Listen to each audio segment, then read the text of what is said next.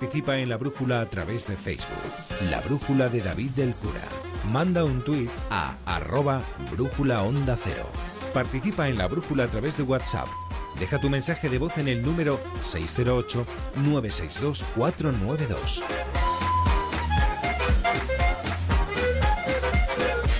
Próxima parada, estación Punta Norte. Ha llegado el momento de conectar con Javier Cancho. Buenas noches.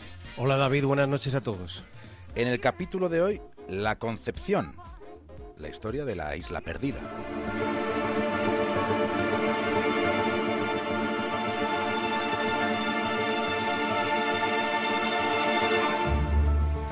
A poco que rebusquemos en la historia de la navegación, aparecen leyendas sobre porciones de tierra que desaparecen entre la bruma de las Islas Canarias. Hay incluso quienes dicen que por allí podría tener su rastro el mito de la Atlántida.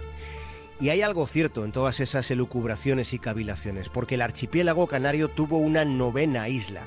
La tuvo durante milenios hasta que fue engullida por el mar.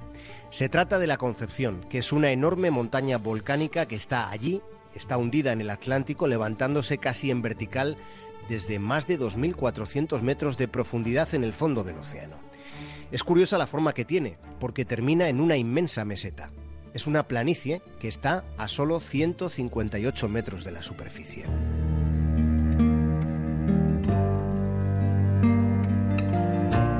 Sobre esa isla perdida, la revista científica de Estados Unidos Plus One recientemente ha publicado un estudio del Instituto Español de Oceanografía y de la Universidad de Barcelona. Ese estudio describe una montaña que está formada por 2.730 kilómetros cúbicos de materiales rocosos que en su mayoría, como se ha avanzado, en su mayor parte son de origen volcánico. Es un enclave sumergido con pronunciadas laderas en las que se abren cicatrices con forma de cañones submarinos de una profundidad que es abismal. La Concepción está a solo 90 kilómetros de Lanzarote, está cerca de Lanzarote. Es llamativo el espacio en el que se encuentra y luego es llamativo el tiempo que la naturaleza se tomó para levantar esa montaña sumergida. Se calcula que fueron unos 18 millones de años. De hecho, en el archipiélago canario solo Fuerteventura es más antigua que la isla perdida. En el pasado estuvo sobre la superficie. Hoy la Concepción es un paraíso de biodiversidad. Allí pueden contemplarse arrecifes de coral de aguas frías, hay hasta nueve tipos diferentes de cetáceos, además de tortugas, hay tiburones, hay aves marinas y algunas son bastante raras en lo que es la Europa continental, tan raras como el paíño ventinegro, como el págalo polar o como el rubijunco etéreo. Estos son algunos de los animales de nombres fabulosos que merodean las aguas donde se esconde la isla sumergida.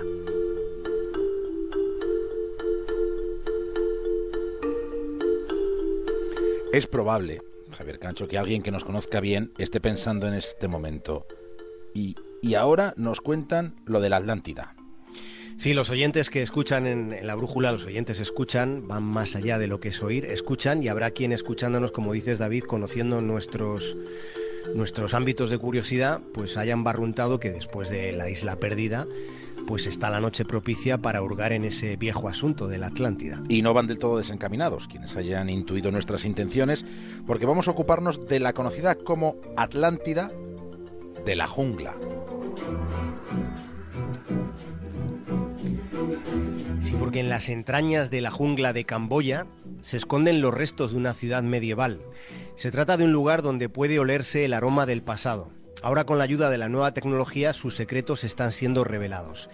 La historia que les vamos a contar tiene uno de, sus comienzos en abril de 1858, cuando un joven explorador francés, Henri Mouot, zarpó de Londres con destino al sudeste asiático. Durante los siguientes tres años estuvo descubriendo exóticos insectos que todavía llevan su nombre.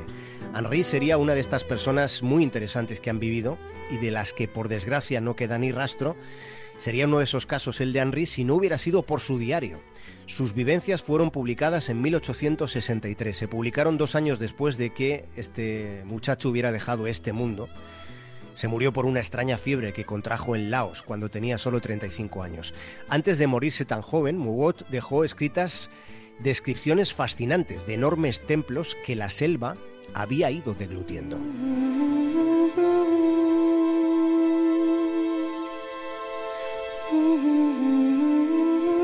Henry encontró un templo en Camboya del que él mismo dijo que le parecía más grandioso que cualquier construcción que hubiera quedado de Grecia o de Roma. Sí, uno de los motivos por los que merecería la experiencia ir a Camboya mañana mismo, pues son estos edificios construidos hace casi un milenio. El más grande de todos es el templo de Angkor, que fue levantado en el siglo XII. Ese espacio sigue siendo el complejo religioso más grande del mundo. Para que os hagáis una idea, es cuatro veces más grande que la ciudad del Vaticano.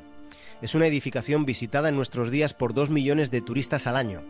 Pero en la época de Henri Mouot, Transitándose la segunda mitad del 19, ese templo solo era conocido por unos pocos. Permanecía oculto por la jungla, estaba camuflado no tanto por la maleza, sino más bien por árboles gigantescos. Y estamos hablando de un lugar alrededor del que hubo en la antigüedad una ciudad habitada por un millón de, por un millón de personas. Estamos hablando de la ciudad perdida de Angkor.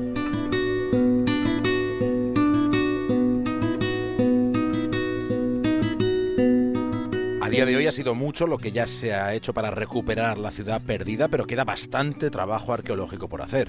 Sí, fíjate, hace solo tres años se descubría una ciudad incluso más antigua que Angkor, que, que, está oculta en la profundidad de la jungla. Ahora ya no es tan necesario como ha sido siempre excavar para encontrar el pasado. Ahora en helicóptero y con rayos láser es posible registrar variaciones diminutas pero significativas en la topografía de la superficie del suelo. Los resultados en este rincón del mundo están, están siendo sorprendentes. Había toda una civilización oculta, la civilización de los gemeres. Hasta hace relativamente poco tiempo no se sabía nada de todo lo que allí se escondía, pero había templos, había acueductos, había vestigios de un imperio. Allí hay una tarea todavía ingente para la historia. En su apogeo, al final del siglo XII, Angkor era una bulliciosa metrópolis de mil kilómetros cuadrados. Tengamos en cuenta un detalle que no debería pasar desapercibido. Habrían de transcurrir 700 años antes de que Londres alcanzara un tamaño similar al que tenía esta urbe perdida en un país tan lejano como Camboya.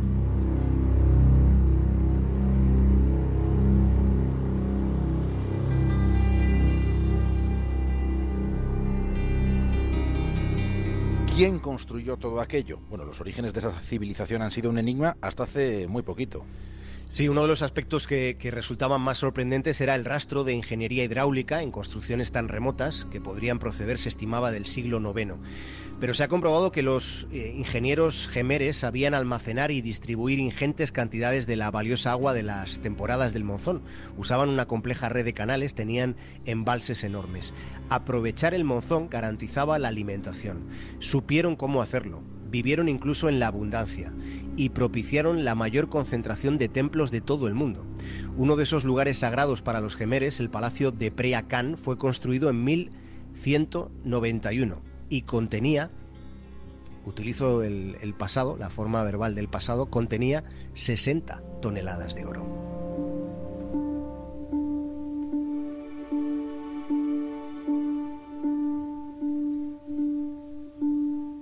Bueno, Javier, ¿y qué fue lo que pasó? ¿Por qué se los tragó la jungla? Pues verás, al final del periodo medieval, en esta zona del mundo hubo dramáticos cambios climáticos, estamos hablando del sudeste asiático. Los registros de anillos de árbol muestran fluctuaciones repentinas entre condiciones extremadamente secas y extremadamente húmedas. Hubo daños catastróficos por inundaciones. La majestuosa ciudad de Angkor entró en una espiral de deterioro de la que nunca se recuperó. No hace falta ir a Marte para recibir lecciones del pasado. En el siglo XV, los reyes gemeres abandonaron su ciudad y se fueron a la costa. Construyeron otra ciudad en la costa, Phnom Penh, que es la capital de la Camboya moderna. La vida en Angkor se fue desvaneciendo. Cuando Mugot llegó, solo encontró magníficos templos de piedra, muchos de ellos en un estado lamentable. Casi todo lo demás, desde las casas comunes hasta los palacios reales, que eran de madera, casi todo lo demás se había podrido, se había perdido. La vasta metrópolis que tiempo atrás rodeó los templos había sido devorada por el tiempo y por la selva.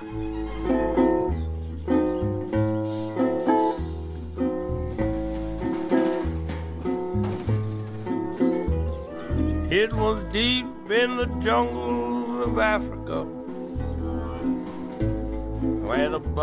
Javier, solo me queda hacer dos apuntes. Desearte un agradable fin de semana y felicitarte en el día de tu cumpleaños. Gracias, David. Un abrazo muy grande. Pasad buen fin de semana. Eso intentaremos. and the full of disease.